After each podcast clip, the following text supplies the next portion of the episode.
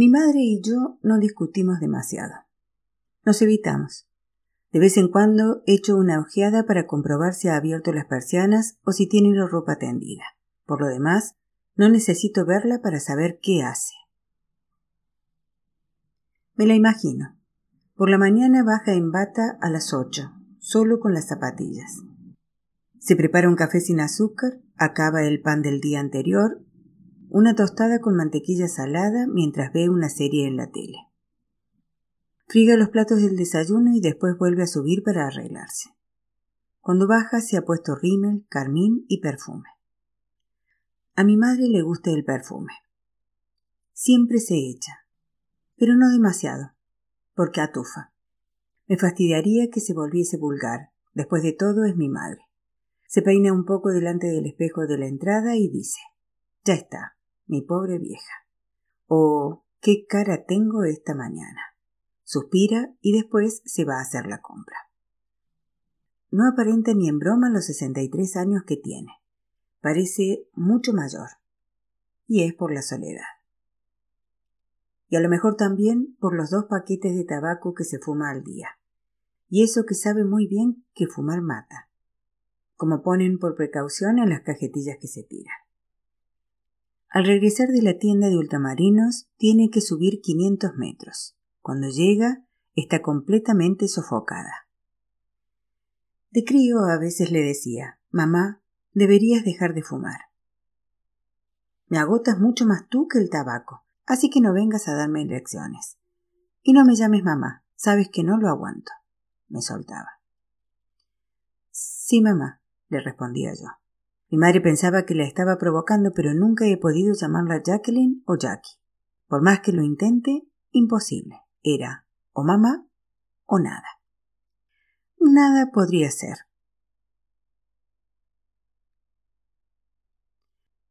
Ha habido cambios en Chez Francine. En Francine no, en su restaurante. Una tarde llegué sobre las siete. Francine estaba sola en la barra secando vasos. Me apoyé con las dos manos en el zinc y me incliné para darle un beso. Le dije Hola, ¿va todo bien? Me di cuenta de que la pregunta era inoportuna, porque de cerca noté que algo iba mal. Tenía la nariz roja y los ojos a juego. Rectifiqué la trayectoria y le solté. Hola, ¿sucede algo? Nada grave, me dijo con una vocecita. ¿Estás enferma? No, no, me contestó. Bueno, entonces, ¿qué te pasa? Parece que se te ha muerto alguien. Estalló en sollozos y se fue corriendo a la parte de atrás. Me quedé patidifuso, véase, desconcertado, con los ojos como platos. Yo salió de la cocina haciéndome gestos con la mano como queriendo decir cierra la boca. Yo le susurré ¿Qué pasa? Jus se ha alargado. ¿Se ha ido a dónde? Yo qué sé, se ha pirado, eso es todo. Ayer a la hora del cierre tuvieron una bronca. Él se ha enrollado con una chavalita. A Francine le ha sentado fatal. Sería mejor no hurgar en la herida. ¿Me entiendes? Lo comprendía perfectamente. Tanto es así que llevamos tres años apostando cuánto duraría la relación. Para su edad, Francine aún estaba muy bien, pero podría ser la madre de Jus si hubiera sido de reproducción precoz. Le lleva 16 años. Imagínense, y es celosa.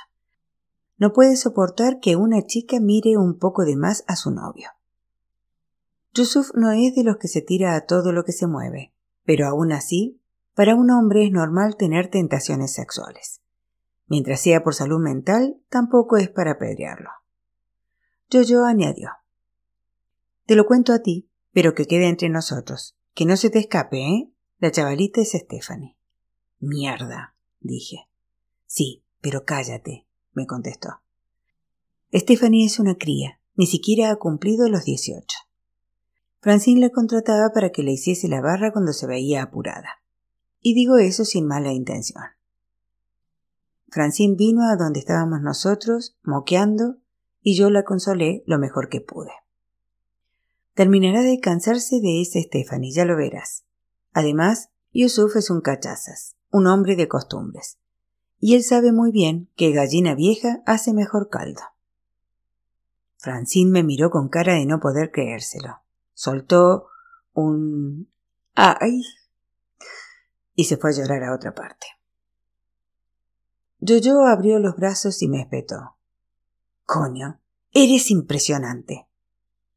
Normal. Si puedo echar una mano, le contesté. Después tranquilicé a Francine. Le expliqué que, aunque ella no estuviera en la lista de grandes carrocerías, lo importante era su belleza interior.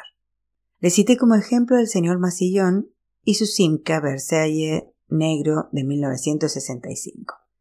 Parece una enorme barcaza. Siempre se ríen de él, pero le ofrecieron siete mil euros por el Versailles. Así que. Francine lloró mucho. Así son las mujeres. Tienen que desahogarse. Acabé de dejarla en brazos de Jojo porque me resultaba un poco incómodo cuando le decía algo para subirle la moral y lloraba más. Hay personas que no se dejan consolar, es más fuerte que ellas. Jojo me dijo que no volviera muy pronto, que le diera tiempo para calmarse. Le contesté que no se preocupara, que tenía que hacer unas compras. De acuerdo, ve a hacerlas y tarda un rato en volver. Lo dejé con Francine. Después de esa historia me quedé completamente pensativa. En el fondo, las penas de los demás te resultan útiles. Te das cuenta de la suerte que tienes de no sufrirlas tú y te angustias pensando que eso podría cambiar. Para empezar, me decía que aunque no tuviera nada que ver, a Annette y a mí algún día podría pasarnos más de lo mismo. Ella tiene 36 tacos, yo 45. Acabaremos por no estar al mismo ritmo. Fui al Superú con esa idea atravesada. Annette y yo no hace falta que nos citemos. Cuando paso por su casa, unas veces está y otras no, y por mi parte lo mismo. Somos libres. La libertad es algo importante para mí, aunque no sepa muy bien qué hacer con ella. Defiendo mucho mi independencia, sobre todo en mis relaciones con mujeres, y cuando digo la palabra relación es por supuesto en el sentido de relación entre dos personas y también especialmente relaciones sexuales más en concreto. Durante mucho tiempo las mujeres me parecían penosas. Tenía que aguantar sus interrogatorios justo después de los mismos, cuando solo te apetece estar callada. ¿Me quieres? ¿Alguna vez piensas en mí? Y cuando piensas en mí, ¿cómo? ¿Me echas de menos cuando no estamos juntos? He de confesar que me resultaba complicado ver la diferencia entre amar y tirármelas. Teniendo en cuenta que acababa de obtener lo mejor de mí mismo, ¿qué otra prueba de amor querían además de esa? Sobre todo el ¿me quieres? me cortaba la respiración. Ya lo saben, desconfío de las palabras. Amar es una palabra muy violenta. Hay que acostumbrarse a ella. Si te la han repetido todos los días desde que eres pequeño, probablemente sea más fácil soltarla. Pero si nunca, hasta una edad adulta avanzada te la han dicho, es demasiado gorda para que salga. Se queda encajada. Por lo general las chicas son diferentes a nosotros. Ya se habrán fijado. Les gusta el amor pegajoso. Sus demostraciones de cariño son como esposas y te dan, al menos a mí, ganas de largarte corriendo lo más aprisa posible. Por eso valoro mucho a mi Annette. Me quiere y ya es un buen punto para ella, porque yo no soy nada muy dado a levantar pasiones. Y además no pretende que sea recíproco. Véase, mutuo. A nosotros no nos preocupa nada la reciprocidad. Un día Annette me dijo Tengo suerte de que existas. ¿Por qué? le pregunté. Porque te quiero, me respondió. ¿Qué quieren que haga? Antes, al oír semejantes tonterías, me habría reído. A la mañana siguiente lo habría contado en el aperitivo. Sin embargo, el día que me lo dijo, acababa de empezar mis reflexiones sobre la vida y demás. Desde el punto de vista de los sentimientos, había sentido cosas bastante nuevas, sobre todo cuando hacía el amor con ella. Entonces la escuché sin responder. No solté ninguna broma creo que empezaba a entender la diferencia entre sexo y amor, por decirlo de un modo adecuado. Y dicho sea de paso, para los que no hayan vivido esa experiencia, la diferencia resulta fácil de ver. Cuando quieres a una persona, todo adquiere un lado más serio, incluso profundo. De pronto te sientes confundido y te dices a ti mismo, diablos. Y te da un miedo espantoso, créanme. Debería haberme mosqueado rápidamente cuando en mi fuero interno me puse a pensar en hacer el amor. Dentro de una frase como por ejemplo, a gusto iría a hacer el amor con Annette, en lugar de una expresión normal tipo tirármela o echar un polvo. Hacer el amor es una expresión de chicas. Jamás en la vida hubiera creído que yo llegaría a utilizarla. Pero ya sabemos, nunca puede decirse de esta agua no beberé o cuando a cualquier hora y de improviso me acordaba de ella con el pelo mojado de sudor en la frente, con esa forma que tiene de mordisquearse los labios cuando siente placer y de los grititos que suelta y todo eso.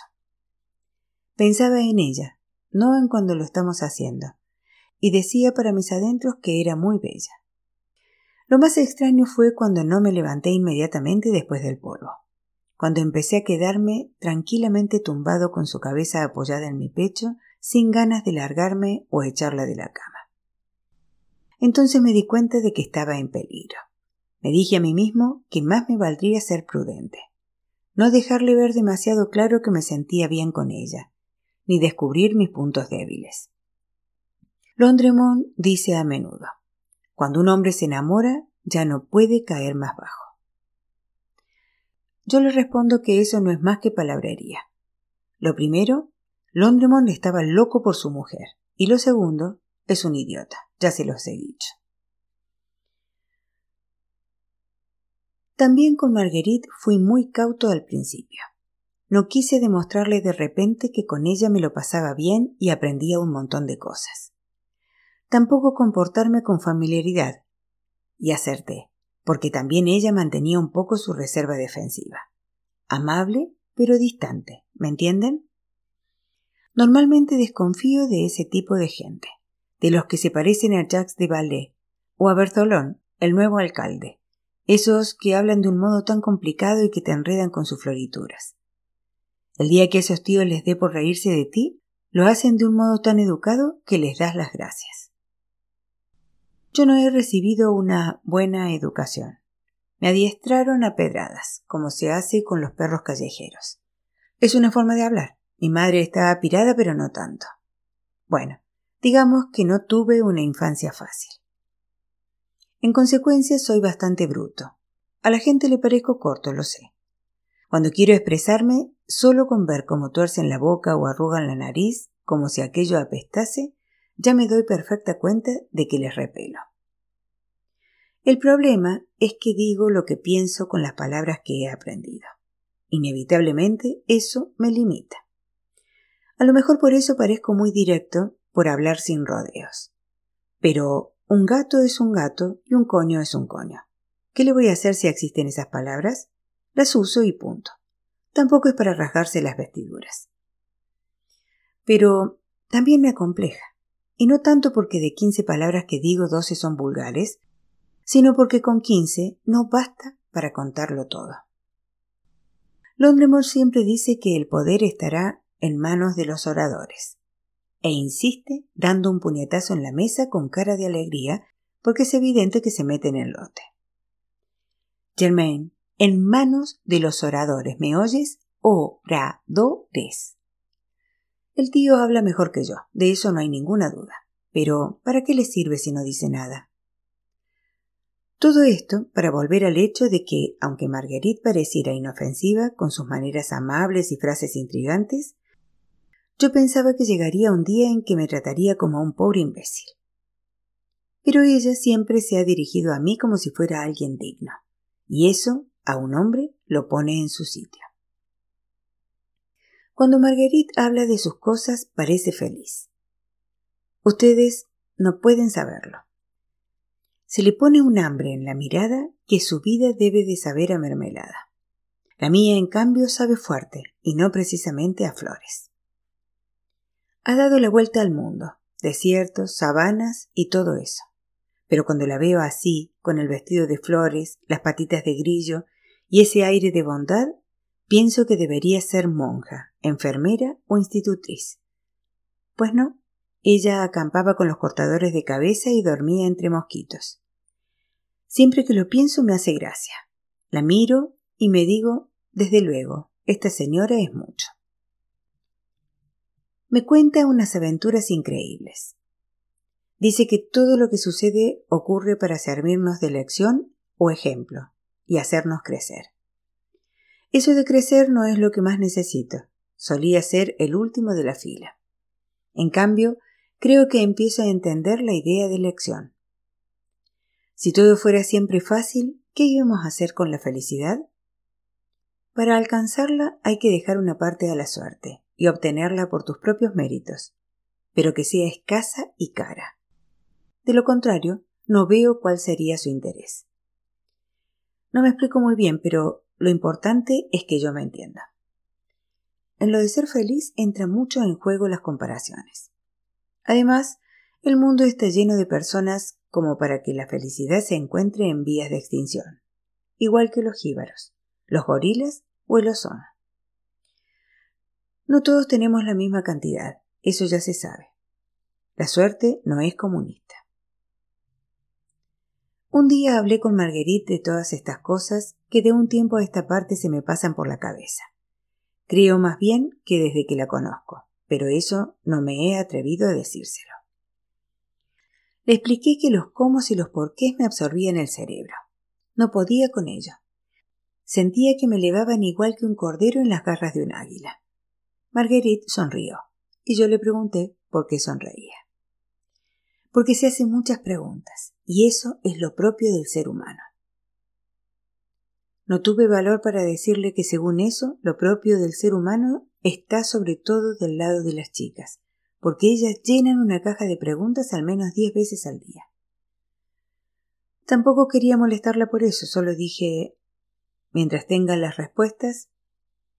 Margarita sintió con la cabeza y comentó Ah, las respuestas. No siempre las obtendrá.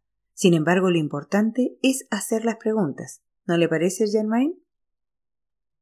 Entonces pensé, como tenga que darle mi opinión, estamos buenos. Al mismo tiempo, y eso es lo sorprendente, no puedes dejar de responder a Marguerite. Ya lo verán. Tiene ese modo de esperar, con ese aspecto tan serio, las dos manos sobre el vestido, la espalda muy recta, y una manera de decir ¿No le parece Germain o cualquier otro nombre si se dirigiese a ustedes que te sientes obligado a pensar algo, lo que sea, pero cualquier cosa y rápidamente, porque si te quedases callado te sentirías como un traidor, como un asqueroso Papá Noel que se presentase con las manos vacías el día de Nochebuena. Entonces le respondí, bueno, pero si te pasas el día haciéndote preguntas y nunca conoces las respuestas, no sé de qué vale, dicho sea con toda humildad. No obstante, estoy segura de que ya le ha sucedido y no pocas veces. ¿Qué? Veamos. ¿Nunca ha tenido la impresión de que hay cosas que se le escapan? Por ejemplo, en una conversación.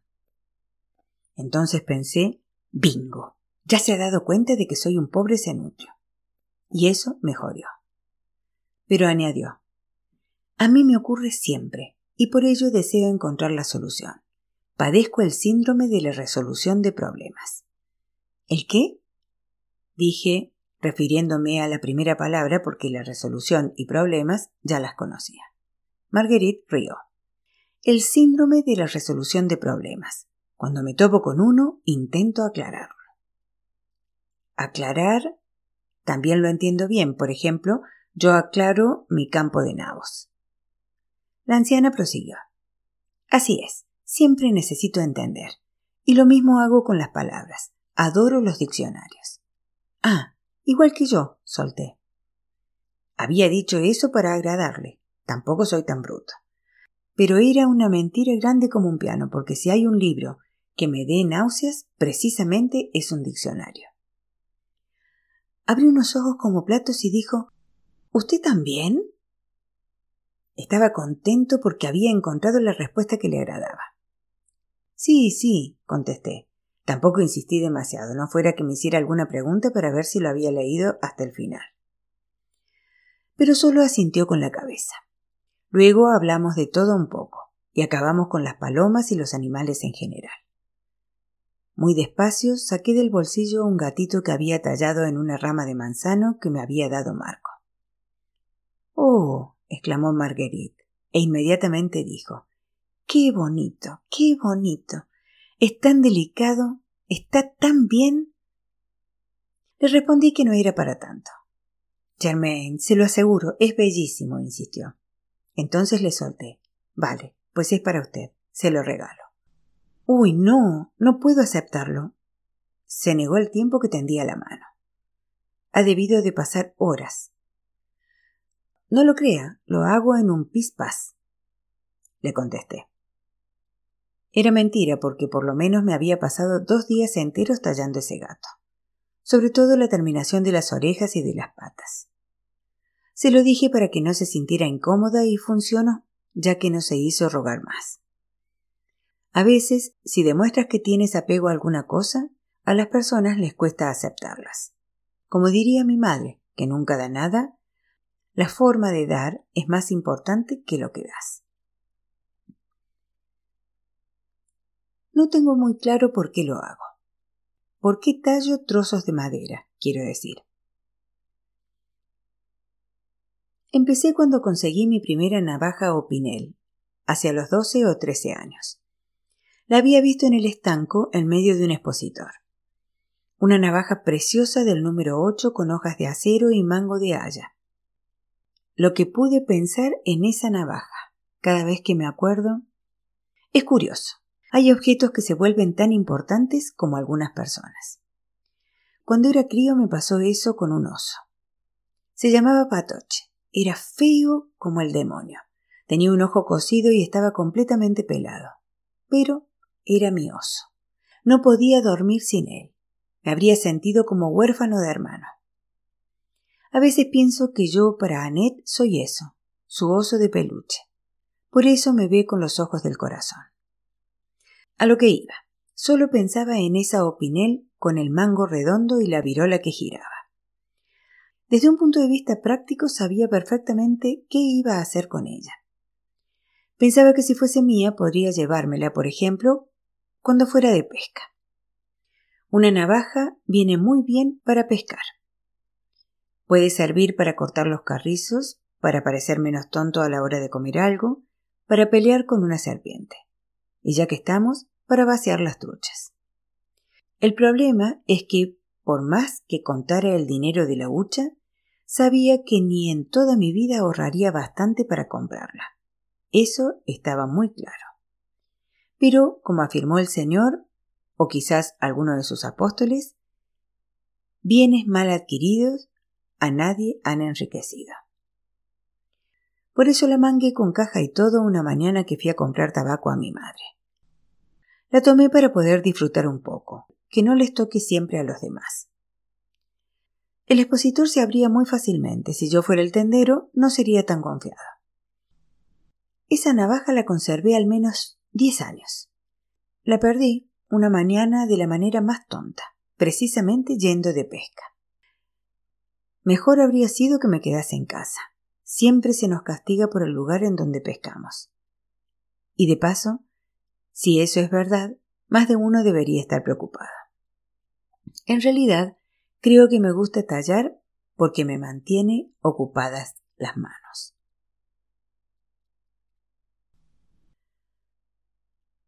volví a pensar en la palabra inculto, que no tiene cultivo ni labor.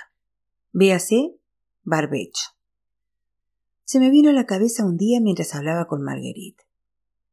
La relación que hay entre cultivarse y cultivar. Que un terreno no se cultive no quiere decir que sea malo para patatas o cualquier otra planta. Es mentira que cuando la tierra se laya el suelo mejore. Al layar solo se prepara el campo, se airea para que reciba mejor la semilla. Porque si la tierra es demasiado ácida, demasiado calcárea o demasiado pobre, hagas lo que hagas, la semilla no prenderá. Sé lo que me responderán. Me dirán, ¿y el abono? Pues les explicaré algo. Pueden echar todo el abono que quieran. Si la tierra es mala, seguirá haciéndolo. Vale, al final, sudando sangre, sudor y lágrimas, podrían recoger unas cuantas patatas del tamaño de una canica. En cambio, si tienen una tierra fértil, negra, con terrones que se quedan entre los dedos cuando las desmenuzas, ésta producirá sin necesidad de abono. Y no hablemos de la experiencia del agricultor ni del tiempo, que depende del Señor. Él hace que llueva cuando le dé la gana. Ni de las lunas, porque si lo que quieres son raíces, remolachas, zanahorias, cebollas, hay que ser tonto para plantar en cuarto creciente. O en cuarto menguante si quieres hojas, lechuga, espinaca, coles, aunque eso lo sabe todo el mundo. Ni de los trucos secretos que, como los rincones donde hay setas, no se confiesan hasta que la muerte ande cerca. Y cruzo los dedos, que el Señor vele por mi salud y me la conserve. Lo que me hace llegar a la conclusión de que con las personas sucede lo mismo. Que seas inculto no quiere decir que no puedas cultivarte. Solo hace falta encontrar un buen agricultor. Si éste no sabe o es torpe, te echa a perder. Y no lo digo únicamente por el gilipollas del señor Bailey que no sabía en qué luna sembrar, si puedo expresarme en sentido figurado. Véase, simbólico. En fin, eran dos o tres ideas que se me ocurrieron sin darme cuenta. Reflexionar me ayuda a pensar. Unos días después de la conversación sobre las preguntas, las respuestas y el diccionario, cuando llegué al banco, Marguerite ya estaba allí y tenía junto a ella un paquete envuelto en un precioso papel de regalo. Yo hice como si nada y me senté normalmente. La anciana me enseñó el paquete y me dijo Es para usted. ¿Para mí? exclamé. No era mi cumpleaños. Me puse muy contento, se darán cuenta. Un regalo que no esperas siempre te hace ilusión, aunque supongo que también te la harán los que esperas. Respecto a eso no tengo demasiada experiencia. Marguerite movió un poco la cabeza como diciendo que no y me explicó. En realidad, no es exactamente un regalo. Es algo que tengo desde hace bastante tiempo y que he utilizado con mucha frecuencia. Pero, ¿por qué? le pregunté. ¿Por qué qué? ¿Por qué me hace un regalo? Me miró con cara de sorpresa.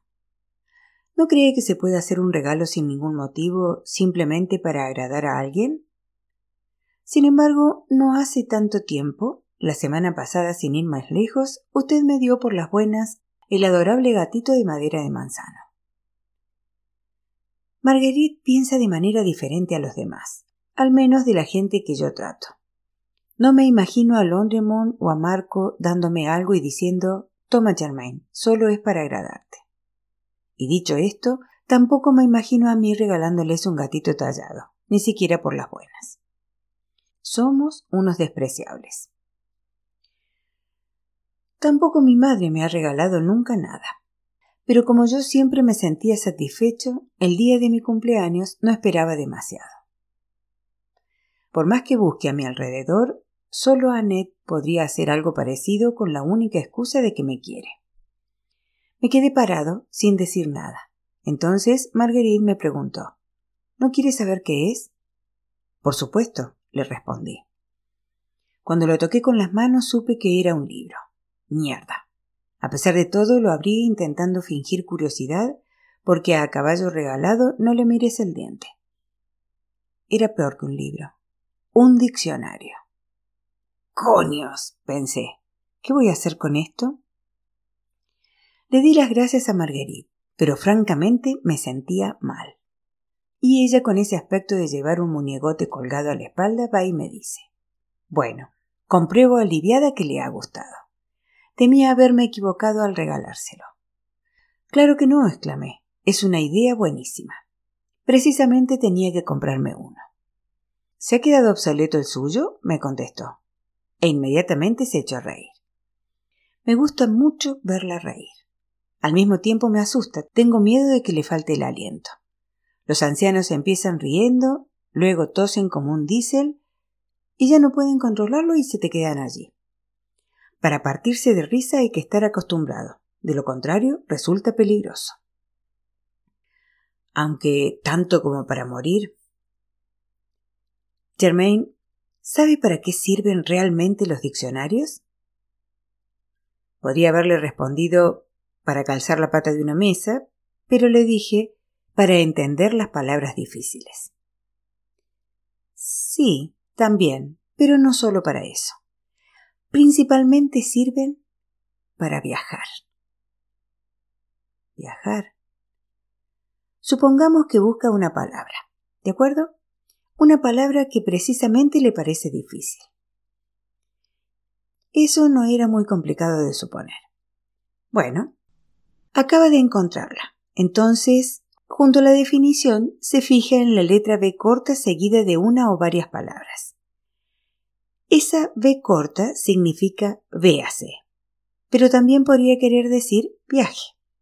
Y le va a obligar a pasar a la página y a buscar nuevos nombres, adjetivos o verbos que también ellos lo enviarán a otro lugar persiguiendo otras palabras. De pronto estaba completamente excitada, se lo juro. Los viejos no se divierten como nosotros. Yo pensaba, vale, es evidente que hablas mirándome los pies. Germain, un diccionario no es un simple libro, es mucho más que eso. Es un laberinto, un extraordinario laberinto en el que perderse alegremente. Yo de laberintos no sé mucho, al margen del laberinto del Castillo de la Muerte que instalan en el Paseo de los Caballeros durante la fiesta de San Juan al lado del tren fantasma y de la montaña rusa, pero si se trataba de lo mismo, no veía ninguna relación con el diccionario ni con la alegría. Así que solo dije mmm, mmm, sin añadir nada y asintiendo con la cabeza. Y ahí quedó todo. Marguerite siguió delirando un poco más. Luego se tranquilizó y al fin pudimos hablar de otra cosa, en concreto, de sus investigaciones sobre las pepitas, que son como cajitas formadas por un tegumento que protege un albumen y un embrión. Un embrión sé lo que es, tiene algo que ver con los huevos de gallina y también con los niños, lo que me lleva a pensar en Annette. Acabaré haciéndole uno, no hay vuelta de hoja. En cambio, el albumen no me dice absolutamente nada. Le comenté a Marguerite que con las pepitas de uva se puede hacer, por ejemplo, aceite de pepitas de uva. Me respondió que así era correcto, y que además tienen otras sustancias, entre ellas el tanino. Esa palabra la conozco muy bien porque es uno de los componentes del vino. Es curioso, crees que estás hablando de cosas científicas y la verdad es que no, te mueves por terreno conocido. Cuando Marguerite se levantó para marcharse, la acompañé hasta el kiosco y di la vuelta para regresar a casa directamente sin pasar por Chez Francine. No me veía entrando a tomar un aperitivo con un diccionario en la mano. En mi ambiente, los libros no están muy bien vistos. En dosis moderadas, pase, pero sin exagerar. A Londremont se le tolera porque es el más viejo y el único mecánico. Pero ni siquiera Julien, que tiene el bachiller, ni Marco, que habla cinco idiomas, por su origen el italiano, por sus padrastros ilegítimos el serbio, el rumano, y desde hará unos diez años el español. Ni siquiera ellos fanfarronean con un libro bajo el brazo. Así que yo, con mi cabeza de barbecho, véase inculto, volví a casa sin dar ningún rodeo. Me daba miedo cruzarme con alguien. Sentía tanta vergüenza que escondí el diccionario como si fuera un libro porno. Pero lo curioso del asunto es que al mismo tiempo tenía muchísimas ganas de abrirlo. Por la noche estuve dudando y luego me dije, ¿y si busco una palabra difícil para hacerme una idea? Por ejemplo, laberinto. Y luego me di cuenta de una tontería increíble. Para poder encontrar una palabra en el diccionario, primero hay que saber escribirla. En resumen, los diccionarios solo sirven a las personas cultivadas que precisamente por eso no los necesitan. Se cargan con las tronzaderas todos los bosques de la Amazonia para hacer diccionarios que te ayudan y al final solo te demuestran lo tonto que eres. ¡Viva la política! Marguerite no se entera de nada. Ha nacido en el lado bueno de los libros. Lo que está escrito le parece evidente. Como no quería desperdiciar su regalo, aproveché para buscar palabras que sabía escribir con toda seguridad. Puta y mierda, sí. Furcia, también. Maricón, no. El Olímpico de Marsella, tampoco, pero el San Etienne sí. Para ser un diccionario viejo era bastante completo. A continuación busqué nombres propios de individuos, por reírme un poco.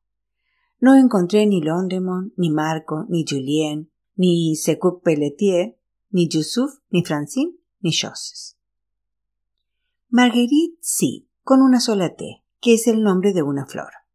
Y Annette sin E y con TH, que quiere decir hinojo. Entonces busqué hinojo, que se come crudo en ensalada, lo que gustoso haría con mi Annette. Germain también, dos veces. Germano Ana. Dos puntos. Primero, adjetivo, nacido de los mismos padre y madre. Hermanos germanos, opuesto a cosanguíneo y uterino. N. Punto. Los germanos. Hermanos, hermanas, parientes. Segundo. Cult. Primos germanos, etc. Germano, Ana, primero, Adj, que pertenece a la Germanía, nombre de la región que corresponde más o menos a Alemania en la época del Bajo Imperio y de la Alta Edad Media. V corta germánico. Como había una V corta de véase justo delante de germánico, pues fui a ver. La explicación no la entendí muy bien. Después volví a germano para acabar. Segundo. N. habitante de la Germanía. Los germanos, burgundios, francos, godos, lombardos, sajones, suevos, teutones y vándalos. Y lo puse todo a un lado de la cabeza por si acaso. Para mis recuerdos tengo una buena memoria. Luego fui a Gorrión, que es un pájaro muy corriente de unos 10 centímetros de longitud, de color pardo con toques negros. Librea. Por si no lo saben, es un traje con los colores de las armas de un rey. No tiene nada que ver con los pájaros. En cambio, el pelaje o plumaje de un animal, cuando su coloración es característica, sí tiene relación. Donde me sentí un poco decepcionado fue en tomate, para el que puede leerse planta herbácea anual, solanácea, cultivada por sus frutos. Hasta aquí de acuerdo. Pero un poco más adelante, ve corta cherry. Y pensé, solanácea vale, pero ¿por qué solo cherry? ¿Para que la gente crea que esa es la única variedad? ¿A los que escriben los diccionarios les pagan por abreviar? No añaden más para ahorrar papel o porque la gente cultivada le importa un pepino lo que se cultiva. No era por criticar un regalo que me habían hecho, pero francamente, sobre ese tema yo sabía mucho más que el diccionario de Marguerite. Sin pararme a pensar y echando manos de mis propias fuentes, puedo citar un montón sin tener que revisar. Tomate Tenelé, San Pedro, blanco, negro de Crimea, naranja de Bourgogne, en rama, el Black Prince, el de agua, el delicado, la alegría de la mesa, sin olvidarnos del marmont ni del dulce de picardía. ¿Sabe qué le digo? Es un calvario encontrar algo en su diccionario. Marguerite levantó una ceja. ¿Un calvario? Una forma de decir que me resulta muy complicado. Ah, sí, complicado. ¿Por qué? ¿Puede explicármelo?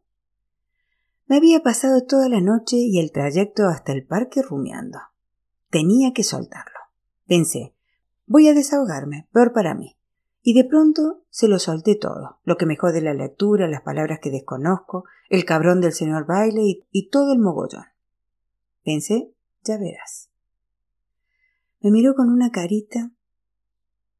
Yo no paraba de soltar mierda, de lo que nunca había podido explicar y llevaba dentro, atravesado en la garganta. Los que te toman por tonto, sobre todo a mí, si no sabes leer bien. Los que lo confunden todo y creen que la instrucción reemplaza a la educación. Los que te miran por encima del hombro en cuanto se dan cuenta de que solo tienes tres palabras en el almacén, porque ellos hablan como un libro abierto. Pero si rascas un poco en lo que dicen, coño, todo es hueco o yo no sé nada de la vida. Y seguía y seguía hablando muy alto. Sin embargo, oía una vocecita en mi cabeza que me gritaba Germain, eres gilipollas. ¿No te das cuenta de que estás asustando a esa pobre ancianita? Pero me resultaba imposible cerrar la boca, no podía parar. Estaba harto de la injusticia y esas cosas. Y lo peor es que solo con oírme aún me jodía más. Era como si al llamar a los acontecimientos de mi vida por su nombre me hubiesen echado sal en la herida. Tenía un caos en mi interior. Las imágenes me desfilaban y la voz de mi fuero interno suplicando al Señor, en su gran clemencia, que me amordazase para no seguir. Pero por mi cabeza pasaba el resto. Las chicas, el trabajo, mis sueños de crío y como guinda final, mi madre. En fin. Además le dije que ese diccionario no estaba completo porque Solanacia vale, pero Cherry. En resumen, Marguerite respiró profundamente. Parecía que le hubiera estado sujetando la cabeza debajo del agua, y me dijo Germain, lo siento muchísimo. Eso hizo que me desapareciera la presión de golpe. ¿Y por qué? le contesté. Al escucharle me he dado cuenta de que tiene razón. Si no conoces la ortografía de una palabra o el orden del alfabeto, el diccionario es un instrumento completamente inútil. Completamente no. Además, no pretendía ofenderla. Y respecto a lo segundo, tampoco puedo contradecirle. No hace ni dos días busqué la palabra Morbach y no estaba. A mí no me sorprende, y se lo advierto, no es la única que falta. Sin duda, sin duda. Al mismo tiempo, eh, también hay que reconocer que un diccionario te permite aprender muchas cosas. A mí me gustaría, pero si no sé manejarlo. Es verdad, resulta irritante. ¿Qué podríamos hacer? Marguerite se puso a pensar moviendo un poco las manos y la cabeza. Yo por mi parte me estrujaba el cerebro para ayudarla porque había dicho podríamos, y eso me gustó. Acabé por decirle si supiéramos escribir lo que buscamos, resultaría más fácil. Bastaría con ir a ver donde dice que se vaya a ver. Eso es. Por ejemplo, si quisiera encontrar, no sé, laberinto. Digo eso por casualidad. La casualidad, mm, qué mala consejera. La lengua francesa es muy difícil. Precisamente la palabra laberinto está llena de trampas. Mire, se lo enseñaré. Marguerite empieza a rebuscar en el bolso, saca un boli y sigue buscando. ¿No llevará encima un cuaderno? Pues no. ¿Y solo un trocito de papel?